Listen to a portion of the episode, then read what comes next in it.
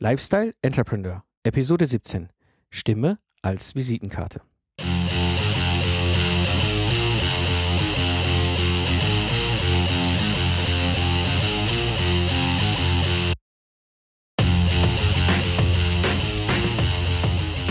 Hallo und herzlich willkommen zum Lifestyle Entrepreneur.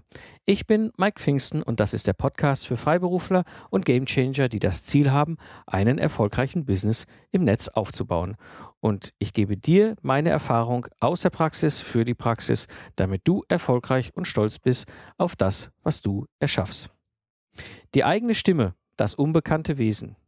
Und das ist so etwas, was ich immer wieder als Punkt auch bei mir selber sehe gerade für uns Entrepreneure ist die Stimme unglaublich entscheidend, denn unser Job ist Kommunikation und wir machen uns echt zu wenig Gedanken um das ganze Thema Stimme. Und da möchte ich an dieser Stelle dem Kurt danken, dem Kurt Klöser, unserem Hörer, der mir nämlich damals die Siglinde Schneider schon beim Zukunftsarchitekten empfohlen hat. Und sie ist äh, Sopranistin, Stimmtrainerin und Sprachcoach. Und äh, wir waren damals im Zukunftsarchitekten schon im Gespräch. Und das ist so eine unglaublich wertvolle äh, Episode gewesen, so ein wertvolles Gespräch, wo wir ähm, wirklich ein echt unterschätztes Thema mal aufgegriffen haben. Und sie gibt wahnsinnig tolle Tipps und Tricks weiter, wie wir unsere Stimme besser einsetzen können, sodass ich mir gedacht habe, ich nehme einfach dieses Interview, diesen Kern und bringe ihn hier zum Lifestyle Entrepreneur als Episode, weil ich denke, dass er nicht nur, dass diese Episode, diese, dieses Interview mit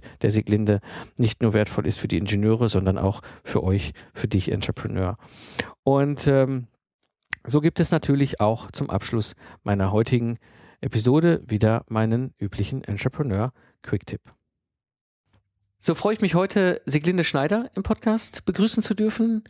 Siglinde ist äh, Stimmtrainerin, hat Rhythmik und Gesang studiert genau. und ist als Gesangspädagogin und als klassische Sängerin unterwegs und äh, sie ist heute für uns dabei, um mal dieses ganze Thema Stimme und Wirkung von Stimme und Stimme als Visitenkarte zu sprechen. Hallo Siglinde. Hallo. Schön, dass du dabei bist. Ja. Bevor wir kurz ein, äh, bevor wir einsteigen, kurz vielleicht nochmal von deiner Seite so ein paar Worte. Wo kommst du her? Was hast du so gemacht? Ja, also ich bin gebürtige Aachenerin und habe äh, eben meine Kindheit in Aachen verbracht, bin dann nach Köln, dort zum Gesangsstudium, äh, erstmal Rhythmikstudium, dann nach Wien, habe dort einen Abschluss gemacht und äh, habe dann Rhythmiktherapie gegeben und dann ein ganzes Gesangsstudium noch angeschlossen in Freiburg. Und ähm, ja, also Thema Stimme hat mich eben immer interessiert.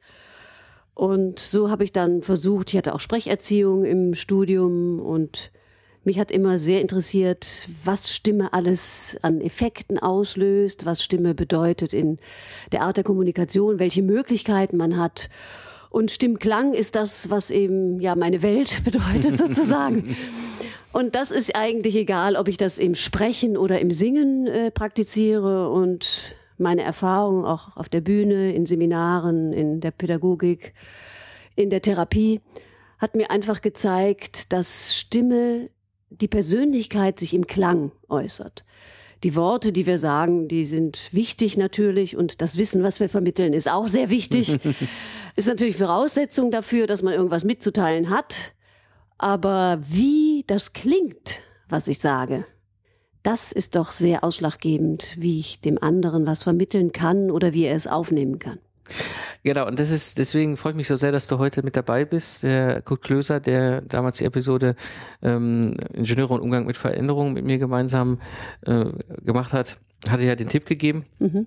Und ich habe ja die Episode äh, zum Thema Präsentation, eine der ganz frühen Episoden hier im Podcast, wo ich mein ganzes Wissen weitergegeben habe. Und aus diesen Episoden und aus diesen Gesprächen kamen mir auch immer ganz viele Fragen und so habe ich äh, jetzt mal die Chance ergriffen, mit dir mhm. das mal zu besprechen und einfach mal auch so für die Ingenieure, für die Hörer des Podcasts dieses Thema aufzuwerfen, weil ich glaube, das ist ein Thema, was für ganz viele von uns, glaube ich, gar nicht bewusst ist, die wir uns eigentlich im Alltag mit Technik und Entwicklung und Methoden und all diesen Dingen ja rumschlagen, die wir so im Podcast ja auch immer wieder ansprechen.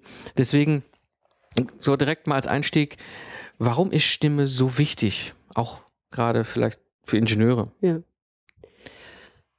Ich glaube, dass ähm, die Stimme ein Träger meiner Persönlichkeit ist und es gibt keine Wissensvermittlung ohne Persönlichkeit. Aus meiner Sicht ist das, ähm, mein Klang strahlt aus, wer ich bin, sozusagen. Mhm. Mein Klang strahlt auch aus, wie es mir gerade geht. Dass ich vielleicht ein bisschen nervös bin, weil ich einen Podcast habe. oder weil man vielleicht auch in einer, sagen wir mal, Diskussionssituation nicht ganz sicher ist, was kommt oder was man gerade formulieren möchte oder ob man die Intention, die man jetzt als Ingenieur in einem Gespräch hat, überhaupt äh, anbringen kann oder ob es vorher einfach schon einen anderen Weg geht. Und da bleibe ich in meinem Klang, in meiner Person. Und das heißt, man, die Seele zum Klingen bringen zum Beispiel, wenn das mhm. Herz voll ist, strömt der Mund über. Bin ich nicht begeistert, ja, warum soll ich dann überhaupt irgendetwas in einer Konferenz mitteilen? Und all diese Dinge sind eigentlich ein Vorspann dazu, dass ich meinen Inhalt überhaupt transportiert bekomme. Eigentlich ist Stimme das Transportmittel. Das ist ein Auto, ohne Benzin würde kein Mensch fahren. Ja, ja, ja, schön, ja? schönes Beispiel, ja. Oder ähm, Benzin ist in dem Fall der Atem, aber wenn ich äh, spreche, bin ich aufgeregt, halt die Luft an, dann klingt das so. Oder ich spreche volle Kanne laut. Das ist dann einfach viel zu brustig. Oder hinten. Wenn jemand sagt zu einem Kind, oh, das hast du aber schön gemacht, sagt man nicht, das war aber schön. Ja, und im normalen Gespräch fühlt man sich eben zu Hause oder freier mit seiner Stimme. Und in Berufssituationen ist das oft eben anders. Ja. Und das ist egal, ob das sich um Ingenieure handelt oder um Dozenten oder um Lehrer oder um eine äh, Erzieherin oder ein Erzieher. Also das ist in jedem Lebensbereich ein Thema und ich finde vor allem, wenn es um, ich sag mal, vielleicht etwas trockeneren Inhalt geht, darf die Emotion nicht fehlen. Ein Mathematiker kann begeistert sein von dem, was er vermittelt und nicht nur jemand, der jetzt, sagen wir mal, als Künstler über sein Bild spricht. Da ist eben die mathematische Aufgabe das Bild. Und Stimme bedeutet ja auch Kommunikation. Ja, natürlich. Und das ist ja das, was uns gerade uns Menschen ja ausmacht, ja. Ähm, dass wir die Fähigkeit haben, über die Stimme und die Möglichkeiten der Stimme ähm, zu kommunizieren und Wissen auszutauschen. Und ich glaube, bevor wir vielleicht gleich in die nächsten Fragen mal reinsteigen, mhm. fällt mir gerade noch eine konkrete Frage ein, die vielleicht auch interessant ist, weil ich nicht sicher bin, ob das etwas ist, was allen bewusst ist. Wie entsteht überhaupt Stimme? Wir haben, also klassisch mhm. denkt man immer ja, okay, Arten, Stimmbänder, mhm. ja, ja, so, ja. damit geht's los und damit haben wir eine Stimme. Ja. Okay, man macht sich noch Gedanken darüber. Okay, ich habe noch einen ein Mundraum, der irgendwo auch noch mit dabei ist. Aber ich glaube, es ist ja viel mehr beteiligt. Ja, natürlich. ähm, vielleicht kann man das mit einem Bild ganz gut erklären. Und zwar, fast alle kennen diese kleinen Drehorgeln. Ja, so aus diese, Metall, diese kleinen ja, ja, Mini-Dinger. Ja, Und die machen so da, da, da, da, da, da, da, da, da, ne? Die quieken so ein bisschen mhm. rum. Und wenn man das in der Luft betätigt, klingt nichts. Man hört irgend so ein kleines mechanisches Geräusch. Wenn man das aber auf den Tisch setzt, klönt, äh, tönt das. Und wenn ich das auf den Kopf setze, tönt das auch. Also es klingt richtig. Man kann die ja. Melodie hören ja. oder Happy Birthday to You oder was auch immer. Das gibt's ja in allen Varianten. Und so ähnlich ist das mit unserer Stimme. Wenn ich den Kehlkopf rausnehme, hört man nichts. Ja, ein Kehlkopf, der separat draußen als Organ mal jetzt macht gar vorgestellt. Nichts. Ja, ja, ja. Wenn der Kehlkopf nicht meine Person oder deine Person ja. oder egal wessen Menschen oder ein Hund hat auch einen Kehlkopf, der bellt. Ja. Und die Tatsache, dass der Kehlkopf nur in Verbindung mit dem Menschen das ihm gemäße Werkzeug sein kann, das ist für manche gar nicht deutlich. Wir haben ein Mini-Teil da, ein Mini-Muskelchen. Hm. Äh, und wenn man sich das überlegt, was die Stimmbänder und diese Muskeln für uns leisten, jeden Tag, stundenlang. Das ist eigentlich ein Phänomen. Da müsste man schon begeistert reden drüber halten. ja, ich meine, das ist genauso. Das Herz stört mich dann, wenn ich äh, es irgendwie, wenn es aus dem Rhythmus ist oder so. Genau. Bei der Stimme, ja. ich meine, wer ist seiner Stimme gegenüber dankbar, dass sie ihm also die ganze Zeit immer wieder gute Dienste leistet? Dem Auto klopft man eher mal auf die kühle Haube, ne? Also die Tatsache ist, das ist etwas, was so wesentlich ist, weil ich meine, was du eben sagtest, ist ein Kommunikationsmittel. Dieses Kommunikationsmittel hat mit dem ganzen Menschen zu tun. Wenn der Mensch zum Beispiel, ist ganz interessant, es gibt ein Buch von Oliver Sacks, das heißt ähm, Der Mann, der seine Frau mit dem Hut verwechselte. Da sind verschiedene Krankheitssymptome drin. Unter anderem gibt es eine Frau, die hat ihr Körperbewusstsein verloren. Mhm. Die kann nicht mehr sprechen. Ach. Die hat ihr Körperbewusstsein wiederbekommen, fühlte plötzlich mal wieder ein Bein oder dann kam die Stimme wieder. Das Ah. heißt, die Stimme ist gebunden an unser Körperbewusstsein. Ja. Das ist total faszinierend, weil ich habe ich hab nämlich mh, jetzt letztens ganz spannend die Erfahrung gemacht. Ich war ähm, Anfang Dezember in Berlin. Wir Ja. hatten ähm, dort äh, das Treffen für die Vorbereitung vom Barcamp, was wir im Januar veranstalten, äh, im Februar, Anfang Februar veranstalten. Und äh, dadurch, dass wir uns nur für zwei, drei Stunden getroffen haben, habe ich unsere Älteste mitgenommen und wir haben dann Berlin-Wochenende gemacht. Und sie wollte Mhm. Schön, unbedingt in Berlin ins Technikmuseum. In Berlin sehr, sehr empfehlenswert. Also die unter euch, die hier Kinder haben, äh, dort im Technikmuseum gibt es nämlich das Science Lab. Das ist ein Gebäude hinter dem Technikmuseum angesiedelt und da gibt es eben Experimente für Kinder und Jugendliche zum Ausprobieren. Und die haben das in drei Ebenen und ganz oben war ähm, Klang und Schall, nennen die das, glaube ich.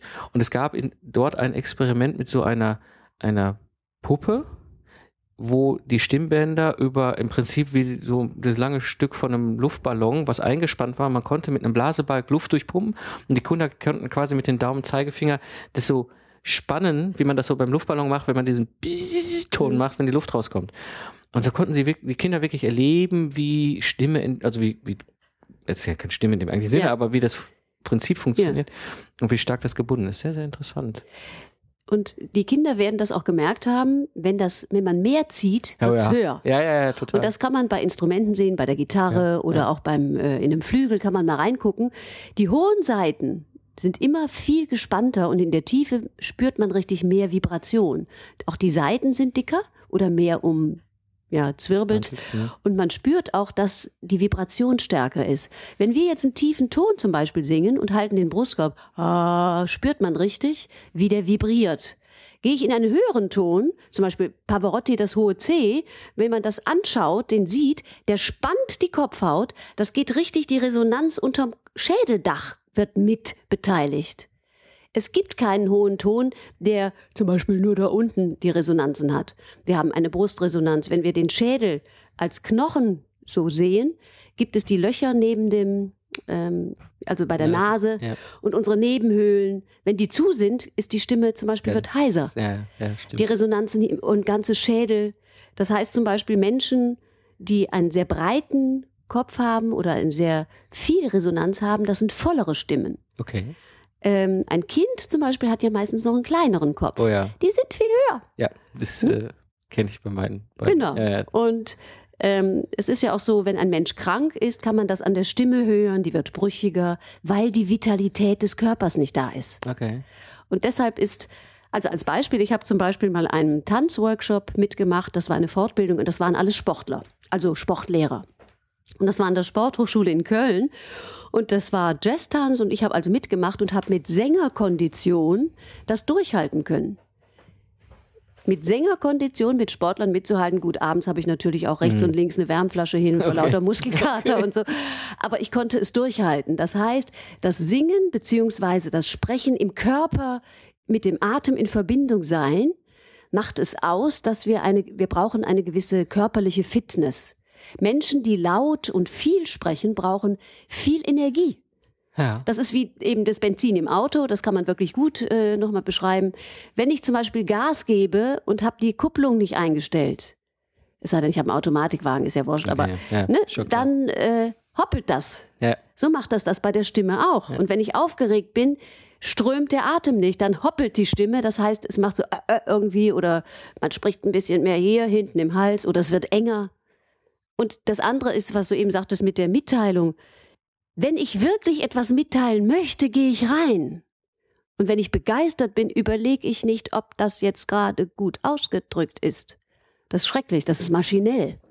Das interessiert auch niemanden. Aber wenn ich nichts zu sagen habe, eigentlich, und keine Lust habe, was zu sagen, und ich muss was sagen, das kommt nicht gut. Weil der Elan fehlt, der Mensch dahinter fehlt, die Einstellung fehlt, dieses Mitteilen wollen, auch die Freude oder auch die Notwendigkeit, man muss ja auch mal nicht so schöne Dinge mitteilen, aber da gibt es eine Notwendigkeit, die mich treibt, das zu tun oder eine Verantwortung oder was auch immer. Und also ich kenne das gerade so in, in, unserem Kontext, gerade wenn wir so Meetings sind, kontroverse Meetings oder Troubleshooting-Meetings oder wo wirklich, wo es auch unter Umständen sehr heiß hergeht, ja.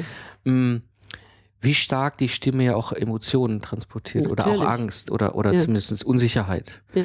Ja, also dieses, ich muss jetzt zu irgendwas Stellung nehmen und damit wird für alle Beteiligten hier klar, so irgendwie, wir hängen ja jetzt total in der Uhr mit dem, was wir ursprünglich mal vorhatten. Mhm. Mm, da ist Stimme etwas ganz Wesentliches. Es ist nicht nur die Körperhaltung, das ist ja. dieses Nonverbale, ja. aber gerade in der Stimme drückt sich ja viel aus. Und selbst wenn ich eine Telefonkonferenz habe, wo ich das Nonverbale ja weitestgehend abgeschaltet habe, da ich den Gegenüber ja nicht sehe, ja. ist die Stimme ja noch viel wesentlicher in Transport von solchen emotionalen Anteilen in der Kommunikation. Dann, wir hören das. Ich glaube, wir hören das auch unbewusst.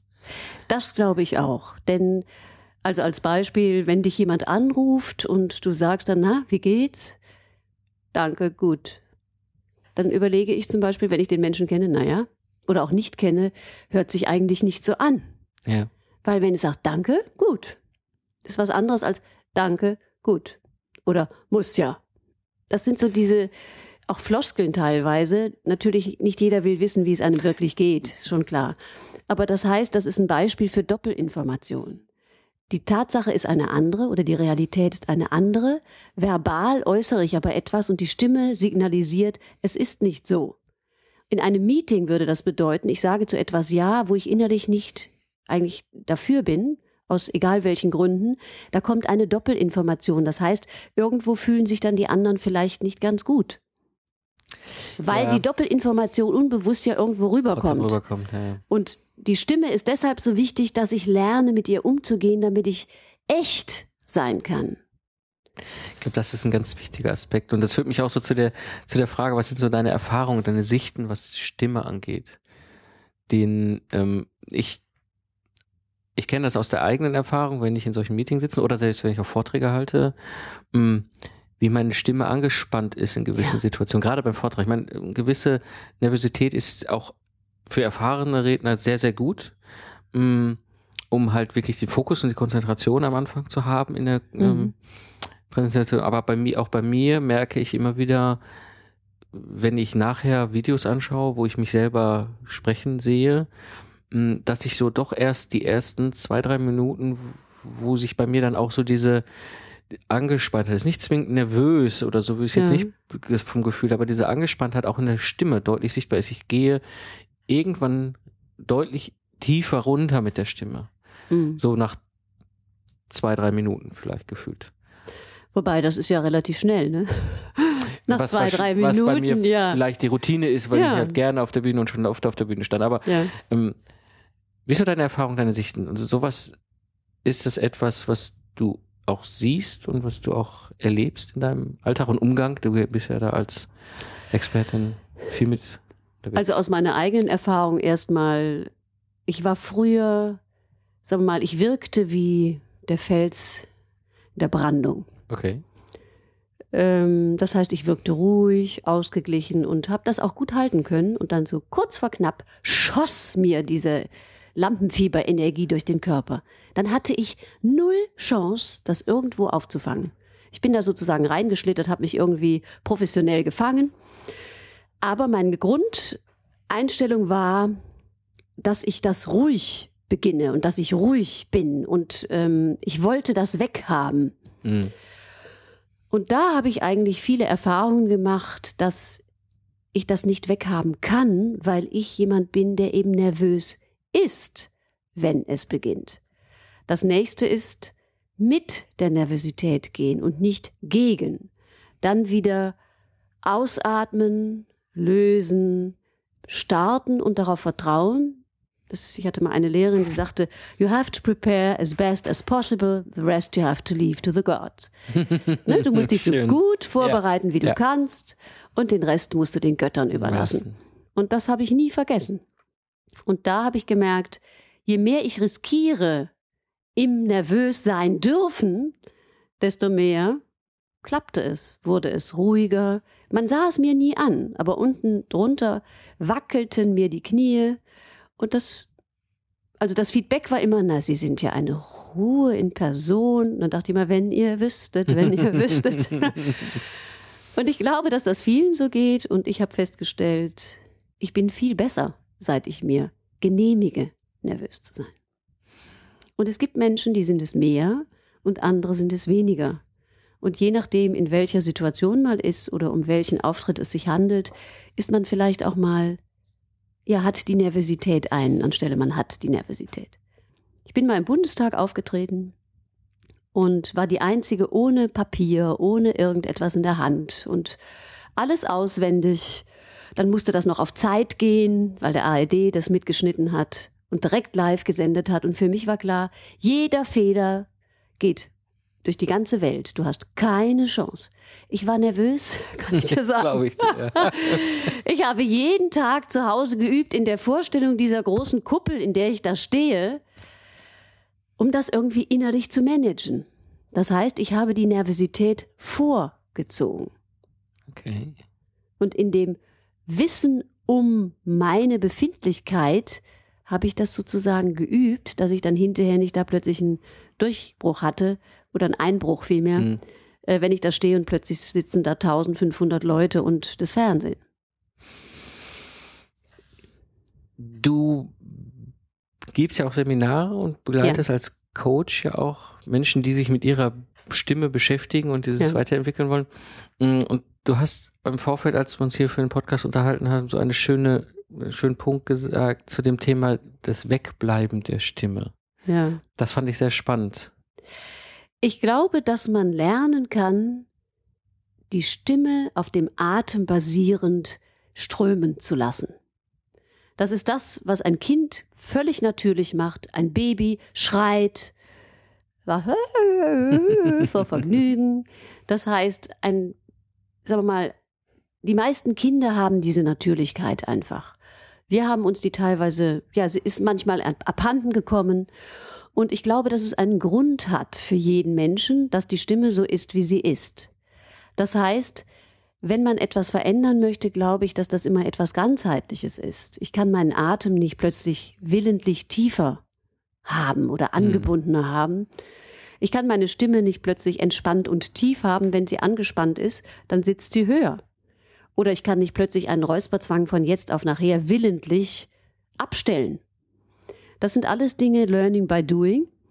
Und ich glaube, dass es Dinge gibt, zum Beispiel, die im Leben passieren, da halte ich es für normal, dass die Stimme mal weg ist. Das habe ich selber auch schon gehabt. Das heißt, wenn einen Dinge so umwerfen, die im Leben passieren, über Trauer, über Krankheit oder was auch immer, dann halte ich es für normal und gesund, dass die Stimme mal weg ist. Und das darf man auch, das ist nicht krank. Ich finde es eher krank, dass man in manchen Situationen noch Stimme hat. Obwohl eigentlich im übertragenen Sinne die Stimme weg ist. Aufgrund dieser emotionalen. Ja, und es gibt Emotionen, da ist es eben, finde ich, gesund, dass dann in ja. dem Moment die Stimme weg ist. Und das darf auch bei jedem Menschen so sein. Das ist ja keine Dauer. Ich meine, wenn die Stimme nicht wiederkommt, das ist krank. Okay, das ist, das ist ja? dann wirklich etwas, wo physischer oder psychischer ja.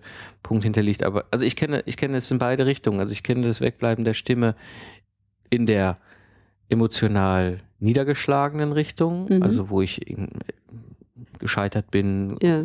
wie auch immer, warum auch immer, irgendwo einen Punkt erreicht habe, wo ich einfach auch nicht mehr keine Stimme mehr hatte. Also ja. klar, viele Gedanken, aber das irgendwie auch nicht mehr artikulieren konnte. Da ist man sprachlos. Sprachlos, ja. Wir haben die Wörter ja auch in unserer Sprache ja. dafür. Aber auch im Positiven. Also wo ich auch merkte, ich habe so Erfolge oder Dinge erreicht oder etwas geschafft, was ich nie geglaubt hätte, dass ich es schaffe und kann es dann auch nicht mitteilen. Also ich mhm. bin dann auch sprachlos ja. vor lauter Freude, ja, vor lauter Begeisterung, emotional. Das ist halt nur eine schöne Sprachlosigkeit, Klar. während das andere eine sehr bestürzende für einen ist. Ne? Aber sie ist, also ich erlebe es auch, in, ähm, sie ist äh, genauso ähm, also du, du merkst, du stößt an einem Punkt, genauso wie ja. ich beim emotionalen an einen Punkt stößt, und ja. sagst, ah, ich, ich hab, also ne, ich, eigentlich muss ich jetzt hier noch was erzählen. Ja, das läuft gerade fürchterlich schief, aber ja. ich kann nicht mehr. Ja, ich kann auch nicht mehr vor der Gruppe von zehn Leuten im Meeting, wo auch mit Sicherheit dann oder sehr wahrscheinlich einige hochrangige Führungskräfte sitzen. Ja. Ich kann da nicht mehr. Ich bin an einem Punkt und ich kann nicht, also ich, ich, ich habe die Stimme äh, verloren. Ja. Und dieser Druck ist aber da, du willst ja oder musst ja, solltest ja gesellschaftlich gesehen und kulturell gesehen weiterreden. Das im umgekehrten Schluss ja, äh, habe ich das auch erlebt. Also du bist so erfreut im Positiven mhm. und du merkst aber trotzdem diesen, genau den gleichen Wunsch, der ist ja dann meistens erst als ein Druck, äh, trotzdem dich zu artikulieren und kannst es aber nicht mehr. Und ich glaube, dieser Aspekt ist wichtig. Also ich habe auf der Bühne auch immer wieder erlebt, das einfach dann geschehen zu lassen. Und das ist genau der Punkt, mit dem zu gehen, was ist, nicht gegen. Und das heißt, also als Beispiel mal, meine Großmutter war gestorben und ich hatte drei Wochen später einen Liederabend. Und da gab es eine Stelle, das ist aus der Kinderstube von Mussorgsky. Großmutter ist so gut, Großmutter ist so alt, lieber Gott. Ich hatte das Gefühl, mir schnürzt den Hals zu und dann habe ich gedacht, ich sage das jetzt nicht ab, sondern ich sage dem Publikum, dass meine Großmutter gestorben ist und ich dieses Konzert meiner Großmutter widme. Oh, das ist schön. Das habe ich getan. Hm. Die Leute waren erstarrt als dieses Lied kam. Ich selber habe mich am Flügel festgehalten und habe gesungen für meine Oma. Und das war etwas, was ich als ein sehr, sehr schönes Erlebnis heute noch in meiner Erinnerung habe. Und ich glaube, es ist diese Perfektionsgedanke, den wir haben. Wenn ich zum Beispiel, also nicht stottere, aber habe den Faden mal verloren und dann, ähm, ja, ach, äh, ja, Moment, da ist gerade der Faden weg. Ähm, ah ja, ich wollte gerne. Ne, so. Genau. Ja. Und das stört doch eigentlich niemanden. Und für die meisten Menschen ist das die Katastrophe. In mhm. dem Moment, sie sind nicht, äh, sie haben Blackout gehabt oder äh, sind plötzlich nicht gerade beim Thema direkt gewesen. Ich glaube, dass das alles nicht so ist. Und ich habe mal für die Industrie- und Handelskammer ein Seminar gegeben und da sagte jemand, ja, bei Ihnen stört das nicht. Da habe ich gesagt, ja, bei Ihnen stört das auch nicht.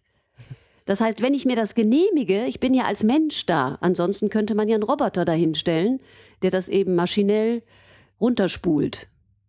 Und dann ist das eben auch wieder natürlich. Ja. ja. Und ich glaube, alles, was natürlich ist, in dem, wie du das eben schildertest, in einem Meeting, warum soll man in einem Meeting nicht sagen, ähm, ich glaube, ich brauche gerade eine Pause, mir ist es nicht so gut. Ist das schlimm? Ist doch menschlich. Ich glaube, es ist menschlich. Es ist gut, das Und es wird eher, man wird eher, glaube ich, überzeugender, wenn man in seinem Menschsein auch mal an einem Moment, wo man ja wirklich an der Grenze ist, das eingesteht, man macht sich ja nicht schwach. Im Gegenteil, ich habe die Größe und die Stärke zu sagen, äh, gerade ist der Faden weg oder ich brauche eine kurze Auszeit oder mir ist es im Moment nicht so gut. Also ich, ich erinnere mich an zwei genau solche emotionalen Erlebnisse auch so in meiner, meiner Zeit als, als Troubleshooter. Das eine war eins meiner ersten Projekte, die ich übernommen habe als externer Troubleshooter. Das ist nochmal ja. was anderes als als Angestellter, weil plötzlich hast du ja auch noch eine wirtschaftliche Verantwortung ja, dahinter. Eine Eigenverantwortung. Ja, genau. Und ähm, zu der Zeit war das Thema Entwicklungsprozesse halt sehr wichtig und wurden kamen Leute, die das halt assessiert haben, also geguckt ja. haben. Und das war alles ganz neu und wurde auch durch die Branche getrieben. Und es war völlig klar, dass dieses Projekt mit Pauken und Trompeten da durchfallen wird. Das war allen Beteiligten klar. Aber komischerweise war es irgendwie so, dass alle immer geredet hatten, als wenn das völlig logisch wäre, dass wir da irgendwie so, so durchkommen. Hm. Und ich war nun mal der verantwortliche Troubleshooter da und äh, dann kam halt dieses entscheidende Meeting und ich merkte wirklich auch, wie ich körperlich mir es schwer tat zu sprechen, weil ich irgendwann so einen Punkt erreicht hatte, so alle tun so heile Welt. Spätestens morgen wird das Ergebnis am Tisch liegen und es ist völlig klar, das wird so sein, wie wir es schon immer besprochen haben. Und alle haben das weggedrängt und ich, ich merkte, wie ich auch, äh, also dieses, dieses Stimme und, und, und Kommunikation fürcht, also extrem schwer fiel. Das ist so die eine Situation und ich glaube, ich das bewusst zu machen und es einfach geschehen zu lassen, ja, dass mir dann auch mal der Faden entgleitet und ich plötzlich auch nervös bin, auch stimmlich nervös bin. Die andere Situation, das ist etwas, was ich häufiger ähm, auf der Bühne erlebe als, als Speaker. Ähm, wo ich mittlerweile meine Routine gefunden habe. Aber das hat, da hat ich habe früher halt so das Klassische gemacht, man hat so seine Stichpunkte auf den Folien und so.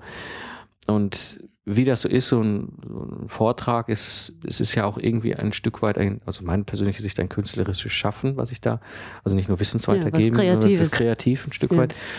Mm, und ich habe ja mal dann 2008 rum angefangen, ist meinen kompletten Vortragsstil umzustellen, nur noch auf visuelle Folien, also gar keine, nicht mehr dieses klassische Punkte und Text ohne Ende und so weiter. Mhm. Es hat mir den großen Vorteil gebracht, natürlich verliere ich regelmäßig den Faden in meinem Vortrag. Das ist nichts Unübliches. Das ist auch völlig okay. Und wenn Fragen zwischendurch reinkommen, dann geht dieser Vortrag auch mal einen anderen Weg als geplant. Nur dadurch, dass keiner lesen kann auf den Folien, was mein Grundfaden war, hm, habe ich auch kein Problem mehr, selber den Faden zu verlieren. Weil dann schweige ich vielleicht gefühlt für mich drei Minuten. Das ist wahrscheinlich, oder es ist erlebt dann nur Sekunden. Ähm, aber ich weiß, keiner wusste, was ich sagen wollte. Und damit ist gut. Wenn man den Faden verliert, auf der Bühne zum Beispiel als Sprecher, äh, ist es sehr gut, ein paar Schritte hin und her zu gehen.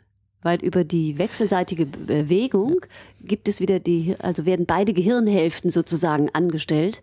Und das hilft, dass man wieder auf den Gedanken kommt, den man ja weiterführen wollte. Also bei Blackout ein paar Bewegungen, also das heißt ein paar Schritte hin und her zu machen. Ja. Sehr hilfreich. Ja. Mm, ein Punkt würde ich gerne nochmal ansprechen, weil es das etwas ist, was ich auch immer wieder erlebe. Ja. Mm, wir sind ja gerade in unserem Kontext auch bei den Hörern ein doch deutlich jungsgeprägtes Publikum als Ingenieure. Es ist mhm. halt immer noch vielfach so. Aber ich ja. erlebe das wunderschön, dass mehr und mehr auch Mädels dazukommen, also Ingenieurinnen dazukommen. Ja. Und ich finde es total toll und ich arbeite gerne mit, mit Frauen zusammen in, dem, in den Projekten, weil es eben eine andere Zusammenarbeit ist, auch eine viel, viel offenere, oft erlebe ich so. Was ich allerdings erlebe, und ich glaube, das ist ein Punkt, den würde ich gerne mal vielleicht für die Hörerinnen, die wir hier im Podcast haben, ansprechen. Gerade in Meetings tun sich viele, vor allem junge Ingenieurinnen, schwer mit ihrer Stimme. Nehmen wir mal das typische Beispiel. Ich habe da so einen gestandenen 50-jährigen Abteilungsleiter mit 25 Jahren Berufserfahrung als Ingenieur, der so ziemlich alles durchgemacht hat, der viel zu sagen hat, auch vielleicht auch der Abteilungsleiter beim Kunden ist, wo ich als Ingenieurin jetzt bin. Und ich habe dann ein kritisches Meeting und er kommt mit seiner Bassstimme gesetzt, also zumindest man hat das Gefühl, wenn er redet, so, dass ich, er weiß genau, wo geht das Thema hin und er hat es sagen oder er ist der Chef. Und dann kommt diese junge Ingenieure mit ihrer Stimme, die ja grundsätzlich bei Frauen ja schon immer ein bisschen höher ist, da rein, dann vielleicht auch noch nervös. Was können gerade die Mädels so tun, wenn sie sich dieses Thema Stimme bewusst werden und wo, wie können sie damit umgehen? Das ist sicher ein Thema, was äh, also ein sehr weites Spektrum ja. äh, betrifft. Ich habe mal ein Seminar gegeben für die Industrie- und Handelskammer und das waren alles Frauen. Ah. Und äh, wo eben dieses Problem auch zur Sprache kam. Also, dass zum Beispiel eine Rechtsanwältin sagte, sie wäre in einer Kanzlei nur mit Männern. Und es wäre einfach so, wenn es um irgendwelche Absprachen ging oder äh, Dinge vorstellen, kämen die Männer immer besser weg als sie. Wir haben den Tag über gearbeitet und zum Schluss hat jeder von seinem Bereich etwas vorgestellt, äh, wie er beruflich eben oder sie beruflich dann eben auftritt. Und sie sprach tiefer, prägnanter, war viel geerdeter und es war erstaunlich, diese Veränderung, und das ging einigen anderen auch so. Denn die Frauen, vielleicht hat das auch etwas mit unserer weiblichen Rolle zu tun. Es gibt auch Männer, die zum Beispiel hochsprechen. Das wirkt dann auch nicht gut. Ja. Das heißt, äh, die Tatsache ist, wenn ich in meiner Stimme verankert bin und ich habe eine hohe Stimme, ich habe natürlich eine höhere Stimme als du, dann ist das als Frau, habe ich trotzdem ein Spektrum zwischen hoch und tief. Die Tatsache, das Hohe und das Tiefe in eine Verbindung zu bekommen, das macht meine Stimme aus. Wenn ich jetzt die ganze Zeit so spreche, ist das nicht sehr bodenständig. Und viele Frauen tendieren dazu, wenn sie äh, etwas nervös sind, in diese höhere Lage zu gehen. Und ich meine, wenn ich jetzt überbrustet unten die ganze Zeit so spreche, um einen Inhalt deutlich zu machen, ist das übertrieben. Das ist letztlich vom der Basis nichts anderes, als wenn ich die ganze Zeit so spreche. Nur bei dem einen gehe ich zurück und bei dem anderen presche ich voll rein. ja. Und es geht darum, dass die Frauen sich trauen, in ihrer Stimmqualität zu bleiben. Dazu, glaube ich, gehört, dass ich einfach feststelle, dass ein jetzt der 50-jährige Filialleiter oder wer es auch war, Abteilungsleiter, einfach mehr Erfahrung hat als die jüngere Angestellte, die jetzt eben erst zwei Jahre da ist. Und das heißt, das darf man auch merken. Das heißt, ich muss als Anfängerin nicht auf der Ebene eines 30 Jahre erfahren, 30 Jahre mehr erfahrungshabenden äh, Kollegen sein. Und ich glaube, authentisch ist, wenn ich zu dem stehe, wo ich bin. Ich hatte einen äh, Herrn im Coaching, der war die Karriereleiter hochgefallen und war Mitte 30.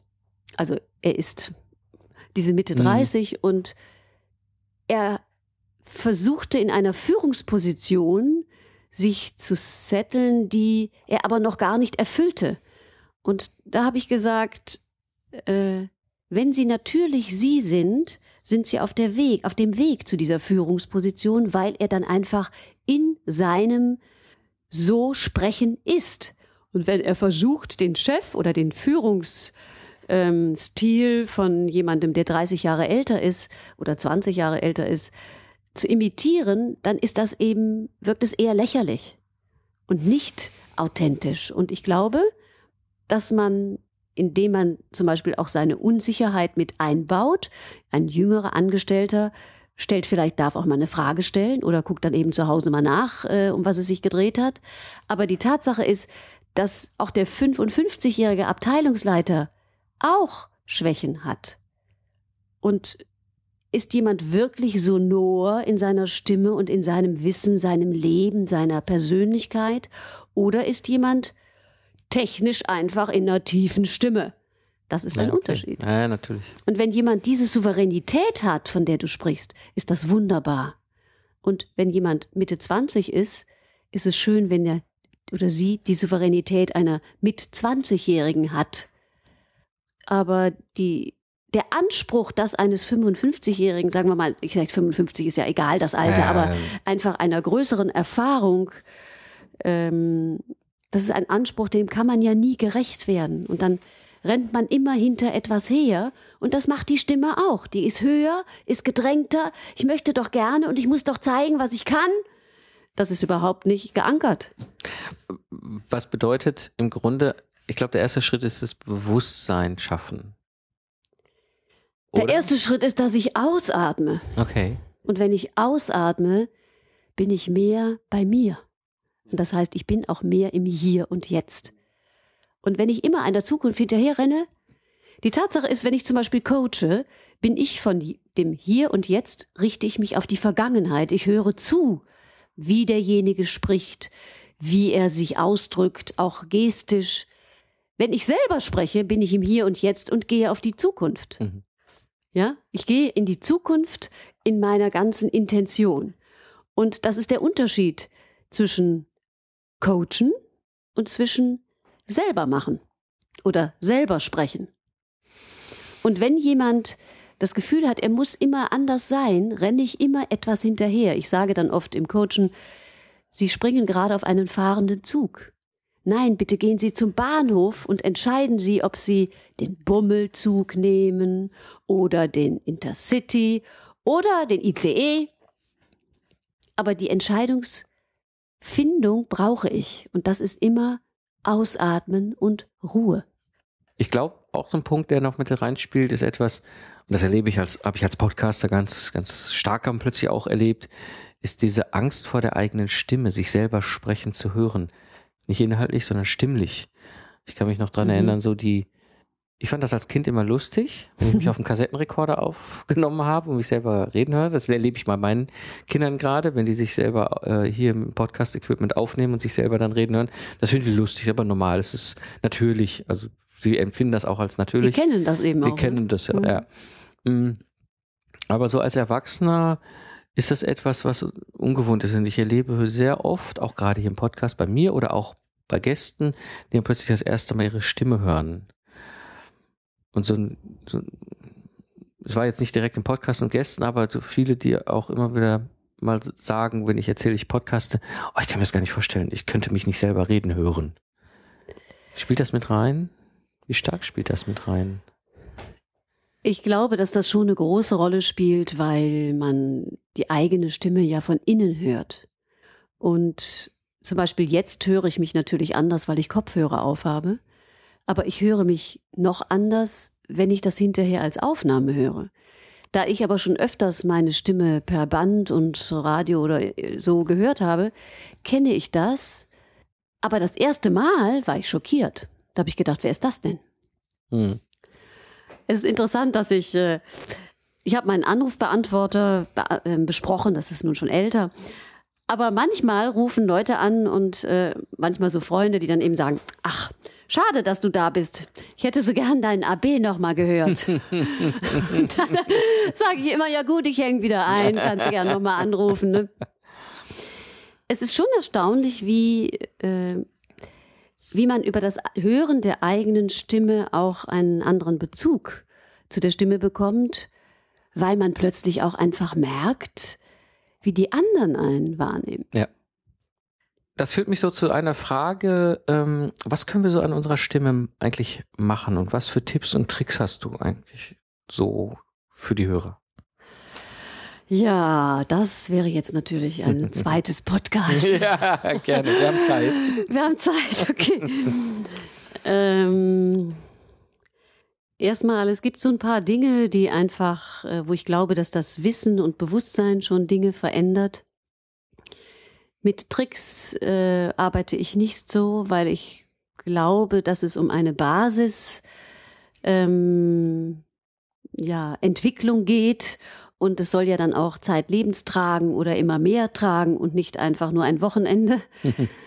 ähm, an Tipps so allgemein oder einfach ein paar Infos. Das eine ist, dass man immer ausatmet, bevor es losgeht. Das heißt nicht, dann wollte ich noch so auf, äh, wie Kinder das machen oder gerne schon mal tun, sondern ich persönlich sage oder habe ein Drei-Punkte-Programm, was ich mit Menschen auch arbeite. Das erste ist, ich atme aus, versuche erstmal einen guten Stand zu haben oder mit aufrechtem Rücken zu sitzen. Ich setze mich gerade mal gerade hin. Ah ja, gut, sieht schon gut aus, ja. Ähm, dann lasse ich den Bauch hängen, obwohl der Rücken aufgerichtet ist und mhm. atme aus. Das ist so was wie ein inneres äh, okay. Lösen. Das natürlich nicht hörbar ist, das habe ich jetzt nur gemacht, damit naja, man das ja. äh, weiß. Also dieses Lösen. Dann lasse ich die Luft kommen und nicht ziehe sie rein, weil ich will ja was Wichtiges sagen. Also brauche ich viel Luft? Nein. Ich löse, lasse die Luft, wenn es geht, durch die Nase kommen. Okay und dann öffne ich damit die gesamte Kopfresonanz und durch das Entspannte des Lösens vorher habe ich auch die Brustresonanz dabei. Das heißt, ah. Schritt eins ist lösen. Ja. Aufrecht stehen, lösen. Den Atem kommen lassen und dann sagt mir der Körper und der Atem schon genau, wann ich dann starte. Und zwar nicht atmen und dann wollte ich Ihnen noch sagen, sondern atmen und dann wollte ich Ihnen gerne noch yeah. sagen, dam, dam, dam, dam, dam. Hm. Das ist also eigentlich etwas, was man so im Alltag probieren kann. Zum Beispiel an der Haltestelle nicht direkt losrasen oder bei der Ampel wümms, sondern immer erstmal rote Ampel, ausatmen. Da kann man das üben. Ja, guter Tipp. An der Haltestelle, der Bus kommt, der Bus kommt, anstelle, okay, ich bin an der Haltestelle, ausatmen. Dass man immer mal vor allen Aktionen vorher ausatmet. Ja. Ich hatte eine puerto-ricanische Lehrerin mal, die sagte immer, weil ich war auch so eine von denen, die auf den fahrenden Zug mit Elan sprangen, sofort. Und dann sagte sie mal, take your, ja, und dann, Moment, take your time. Das habe ich verinnerlicht wie eine Schallplatte.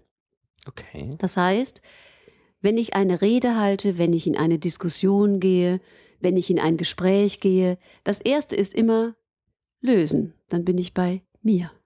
Ah. Dann darf ich die Luft kommen lassen. Ich muss sie nicht ziehen, ist keine Zwangsmaßnahme, sondern die Luft ist ja ein guter Freund von mir oder Freundin, kommt von alleine. Das ist genau das, wenn ich die Luft rein sauge, ziehe, zwinge, muss sie mit derselben Kraft wieder raus. Okay, ja. Das heißt, wenn ich eigentlich in einer netten Art und Weise einen Inhalt vermitteln möchte, kann er gar nicht in einer netten Art und Weise rauskommen, wenn ich, da wollte ich Ihnen noch sagen, dann ist das direkt Befehls.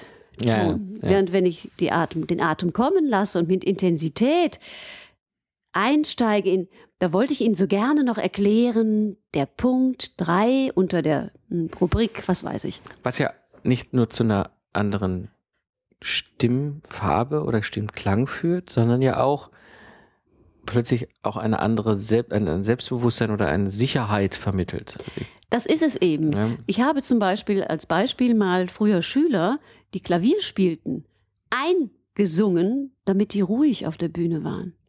Die haben gar nichts mit Singen zu tun gehabt. äh, Und wenn eine Moderatorin zum Beispiel, die zu mir kommt, sagt, sie kann viel differenzierter heute sprechen, weil sie eben diese Basis hat von dem tiefen Atem. ja. Das heißt, die Stimme wird voller und wenn ich mehr Fülle habe, kann ich ja mehr wählen.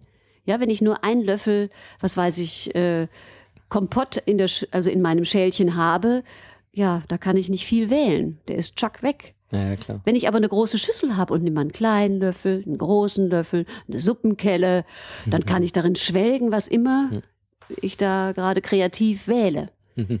Und das ist so dieses, also ich habe sehr gerne die Wahl zu haben. Ja. Das finde ich auch im Leben sehr angenehm. Und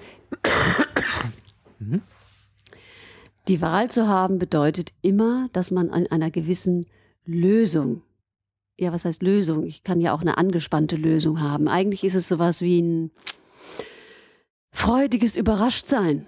Ja, wenn die Tür aufgeht und da steht jemand und sagt, ah, ich habe dir Ja, gerade ja, einen Kuchen ja. gebacken, dann ist das sowas wie, oh, da bin ich beteiligt ohne, oh, das mache ich nicht zu und dann, oh, sondern man ist in dieser Natürlichkeit. Und das ist, also ich glaube, das ist, dieser Trick ist ganz, oder dieser, diese, Vorbereitung. Vorbereitung ist ganz, ganz wertvoll. Hm, Ich habe so oft erlebt, auch wirklich gute Führungspersönlichkeiten, die in wichtigen Gesprächen oder auch auf der Bühne bei Vorträgen eben das nicht tun. Sondern, sondern direkt so bam, bam, bam, bam, bam Ja, ja, reingehen mit klar. ihrer Stimme. Jetzt allein schon. Ja. Ja, thematisch und aufgrund ihrer Position hoffe ich dann auch gleich mit. Und, und alle in dem, in dem Meeting wirklich dann nach hinten sacken und es einfach mal so an sich vorbeistreichen lassen. Ich Das möchte ja so nicht schade. mit Inhalten erschossen werden, Ja, ja, genau. sondern ich möchte die Chance haben, auf einen Inhalt mich innerlich einzulassen. Es gibt einen Dirigenten Abado, der hat mal gesagt, die Qualität entscheidet sich in der Musik, das ist genau dasselbe in der Sprache oder im Gespräch, entscheidet sich die Güte der Qualität, also die Güte entscheidet sich über die Pausen und über die Ruhe dazwischen. Das heißt nämlich, jemand lässt etwas auf sich wirken und ballert das nicht direkt mit der nächsten Bemerkung zu. Und die Zeit und Ruhe haben hm, ist, äh, naja, heute vielleicht nicht Nicht einfach. gesellschaftlich äh, so alltäglich. Ja. Weil es geht immer mehr machen, mehr schaffen, schneller, Akkord, äh, schnell zu einem Abschluss kommen, schnell Erfolg. und nicht auch mal genießen, sich mal darüber freuen und mal dazwischen das wirken lassen, um in einer, sagen wir mal, runderen, echteren, tieferen Qualität ins nächste zu gehen. Ja. Und vielleicht ist manchmal ein nicht gesagter Satz oder eine nicht formulierte Bemerkung vielleicht sogar auch hilfreicher als Oh ja, zwei zu viel. oh ja, das ist ein ganz wichtiger Aspekt. Also absolut. Oftmals merke ich dann auch, wie die Leute dann hinterher unglücklich sind, dass sie durch diese Art und Weise Sachen gesagt haben, die sie vielleicht besser nicht gesagt hätten oder anders gesagt hätten, wenn Mhm. sie es in Ruhe Ja. gesagt hätten. Wobei, ähm, also Begeisterung äh, ist Nein, ja nein. auch was Schönes, ne? Ja. Und ich meine, in Begeisterung, also jemanden immer zu stoppen, weil er dann ganz ruhig das sagt, ist auch nicht natürlich. Man muss auch mal seine Begeisterung Luft machen dürfen in einem genau, verhaspelten Satz. Ja, ja, natürlich, total. Aber das ist ja genau das, was ich, was, was ich so, so spannend finde. Und auch, glaube ich, dieses Bewusstsein dafür allein. Auf der einen Seite die Offenheit begeistert, auch herauszuplappern oder zu, zu reden, ähm, zu kommunizieren. Aber eben die andere Situation, dieses Unterstress, unter Zeitdruck, ja, ein Meeting nach dem anderen, ich habe da nur eine halbe Stunde für mein Thema, dann muss ich ins nächste Meeting und dann wirklich dieses wie so ein Maschinengewehr runtergerattertes ja. Thema. Und viele fragen sich im Nachhinein, was habe ich falsch gemacht? Warum kam meine Botschaft nicht an? Warum kam, warum verstehen die nicht? Das ist immer so der typische, ja, typische Reaktion. Ja, warum verstehen die denn nicht? Oder, oder warum wollen die nicht? Oder äh, wo woran dann, liegt es? Woran liegt es? Und dann denke ich immer so, das ist Kommunikation und das ist einfach die Fähigkeit zur Kommunikation, also aktiv kommunizieren können und eben diese Bewusstsein, wie stark meine Stimme darauf wirken kann. Und das ist das, was du ja, ja. sagst, das kann, können wir lernen. Gerade, glaube ich, für Ingenieure ist das ein ganz wichtiger Aspekt, weil da reden wir fast gar nicht, wer im Studium redet über Kommunikation und Stimme bei uns. Ja, wir ja. reden ja nur über die ganze Technik. Aber die Tatsache, dass ich zum Beispiel eine halbe Stunde Pause habe und denke nur, da geht schon los. Die Tatsache ist, das Fakt ist eine halbe Stunde Pause und die habe ich, um mich auf das nächste vorzubereiten. Es ist nicht mehr und weniger. Das Wort nur macht schon die Hälfte wieder eng.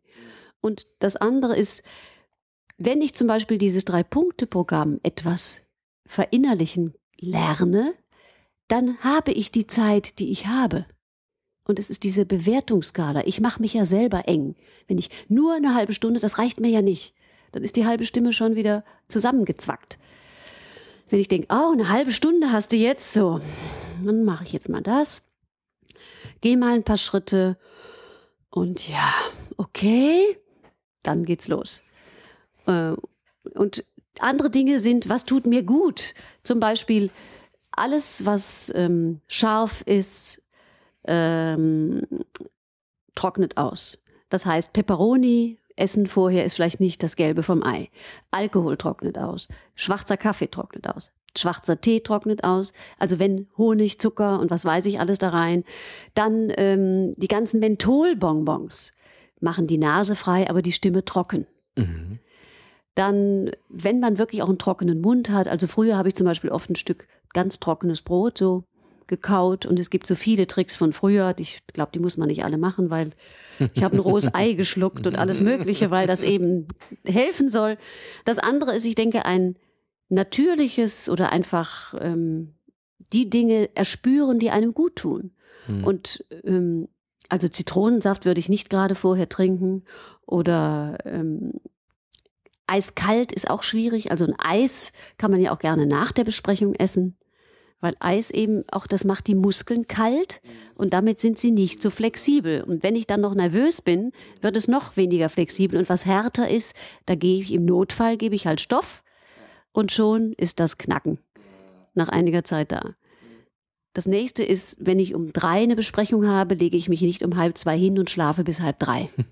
okay. Weil die Stimme braucht zwei Stunden, um wieder intakt zu sein. Aha. Also die Stimme steht zwei Stunden später auf als wir. Ach was.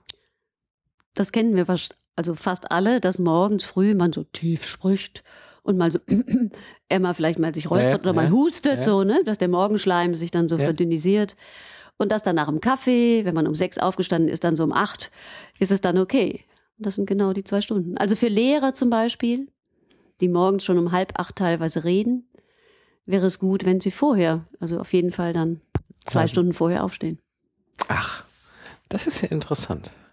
Das wusste ich auch nicht. Ja gut, wo du es jetzt so beschreibst, wird es mir bewusst, aber... Aber guck mal, Schauspieler. Ich glaube, ja. dass es keinen Schauspieler oder Sänger gibt, der aufsteht und zack, naja, loslegt. Ja, na klar. Ja, das Weil das ist schon. der Kreislauf, das alles gehört ja. ja mit zur Stimme. Und wenn ich nervös bin, ist mein Kreislauf, äh, der Blutdruck höher und wenn ich unterspannt bin und ich habe so zu tiefen Blutdruck, dann oh, ist die Stimme vielleicht ein bisschen mehr hinten, dann muss ich ja etwas in die Gänge kommen. Das kann man alles mit Körper, Atemübung, braucht man nicht Kaffee trinken oder irgendein Doping. Mhm.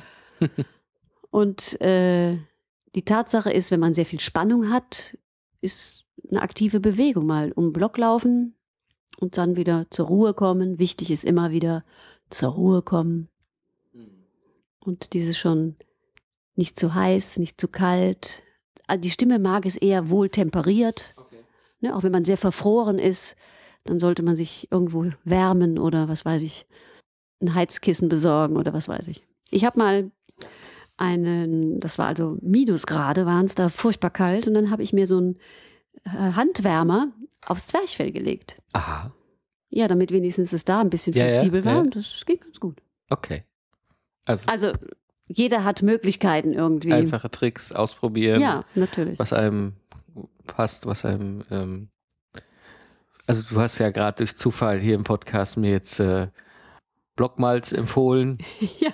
vor dem Podcast, damit die Stimme noch mal ein bisschen. Also ich lerne, ihr seht, ich lerne auch gerade mit euch. Ja, das ist das, was ich immer lutsche, wenn ich das Gefühl habe, ich bin irgendwie irritiert oder der Rest einer Erkältung steckt noch irgendwo in Knochen oder eben im Hals, dann. Ähm du hast ja über das Coaching, über die Seminare gesprochen. Ja. Ich denke, das wäre auch mal ganz interessant zu erfahren, was machst du da eigentlich ja. für Seminare? Also mein Thema ist Stimme als Visitenkarte. Und ähm, also zum Beispiel, ich gebe Reden oder beziehungsweise ja, informiere über Stimme und Charisma, eben kann ich gerne irgendwo eine Rede halten. Und da geht es eben darum, dass wir der sind, äh, also dass wir ausstrahlen, wer wir sind und nicht wer wir sein wollen. Und das ist, glaube ich, stimmlich sehr wichtig, denn der Stimmklang ist der Träger der Persönlichkeit. Und mittels meiner Stimme kann ich mein Charisma zeigen, aber ich kann es nicht machen. Und das ist ein Grundwahrheit für mich persönlich, für alle Dinge, die Stimme betreffen.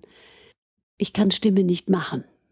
Ich kann sie immer mehr zeigen, zulassen, sie zu zeigen und äh, damit eben auch das Charisma, welches ich mit meiner Stimme vermitteln kann. Und das können wir lernen und da kannst du uns helfen. Da bist du ja als Expertin unterwegs sozusagen. Ja. Es geht also um die Verbindung von Atem, Stimme und Körper und im Grunde Atem, Stimme und Stimmung. Und äh, dann geht es, wie wir damit umgehen und welche Stärken wir mobilisieren können und damit auch äh, lernen, einfach auch mehr der Stimme zu vertrauen, weil wir sie in verschiedenen Situationen einfach besser kennen. Es ist genauso wie mit mir einem Menschen. Wenn ich einen Menschen noch nicht richtig kenne, bin ich teils irritiert, weil ich auf die Reaktionen nicht so gefasst bin oder sie nicht kenne und manches vielleicht auch einfach falsch, äh, ja, falsch deute. Ja, und dann geht es für mich sehr viel bei Stimme um das Thema, brenne ich für eine Vision? Wenn ich nichts zu sagen habe, warum rede ich dann? Und ähm, dann gibt es Seminare, eben Stimme als Visitenkarte und da geht es um den Umgang mit Stimme, Sprache und mit Lampenfieber und eben auch das Einbeziehen von Lampenfieber und dass wir ja inhaltlich hervorragende Reden vorbereiten und sie kommen beim Zuhören nicht an. Da kann ich gut dran arbeiten mit Entspannungsübungen und Körper, Atemwahrnehmung, Sprechtraining und auch angebundene Stimme, angebundene Sprache, also auf dem Atem basierende Sprache. Okay. Ja, und dann kann man freie Auftrittsreden üben, vorbereiten. Also dieses ganze sich zu entwickeln, ja. dieses Potenzial auszuschöpfen. Also ja. ich glaube, was jeder von uns hat und ich glaube, und deswegen fand ich das heute so schön, dass du dabei warst, eben was viele sich, viele gar nicht bewusst sind, die Wirkung und das Potenzial, was in der Stimme steckt.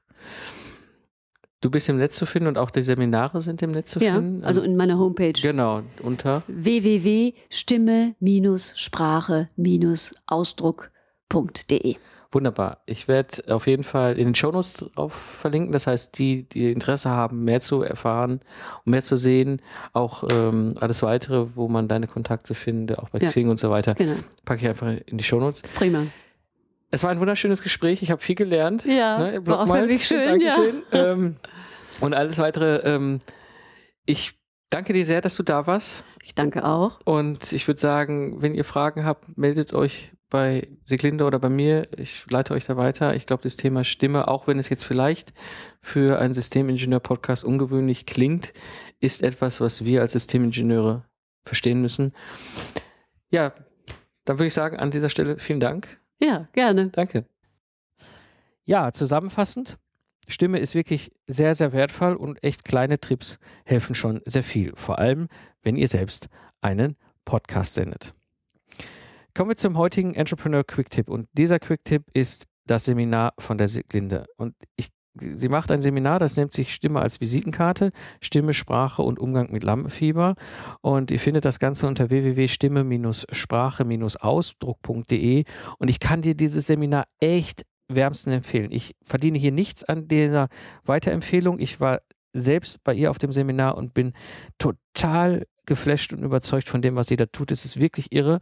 Ähm, das ist ein Tagesseminar und äh, das beginnt halt relativ locker und am Anfang machen wir ganz viele Übungen, wo so oftmals die Frage im Raum steht, so, warum machen wir das? Wir sind doch hier für ein Stimmseminar, weil sie macht viele Übungen mit dem Körper, mit, mit Körper und, und Haltung zu Beginn. Und spätestens nach der Hälfte des Tages ist es unglaublich, wie stark sich schon so die Stimme verändert. Sowohl bei einem selbst, ich habe das bei mir selber wahrgenommen, wie auch bei den anderen Teilnehmern. Das ist total irre. Und äh, was ich da mitgenommen habe aus diesem eintägigen Seminar von ihr, das ist unglaublich wertvoll. Also an dieser Stelle, ich kann dir das Seminar sehr empfehlen. Ich packe dir auch den Link hier in die Show Notes vom Lifestyle Entrepreneur. Ansonsten würde ich mich natürlich sehr freuen, wenn du den Podcast hier weiterempfiehlst, gerade wenn du sagst, dass das, was ich hier sende und die Gespräche und die Interviews und das, was ich weitergebe, nützlich und wertvoll ist, auch für andere Entrepreneure. Ja, das war die heutige Episode des Lifestyle Entrepreneurs. Ich bin Mike Pfingsten und danke dir fürs Zuhören. Ich wünsche dir eine schöne Zeit, lach viel und hab viel Spaß, was auch immer du gerade machst. So sage ich Tschüss und bis zum nächsten Mal beim Lifestyle Entrepreneur. Thank you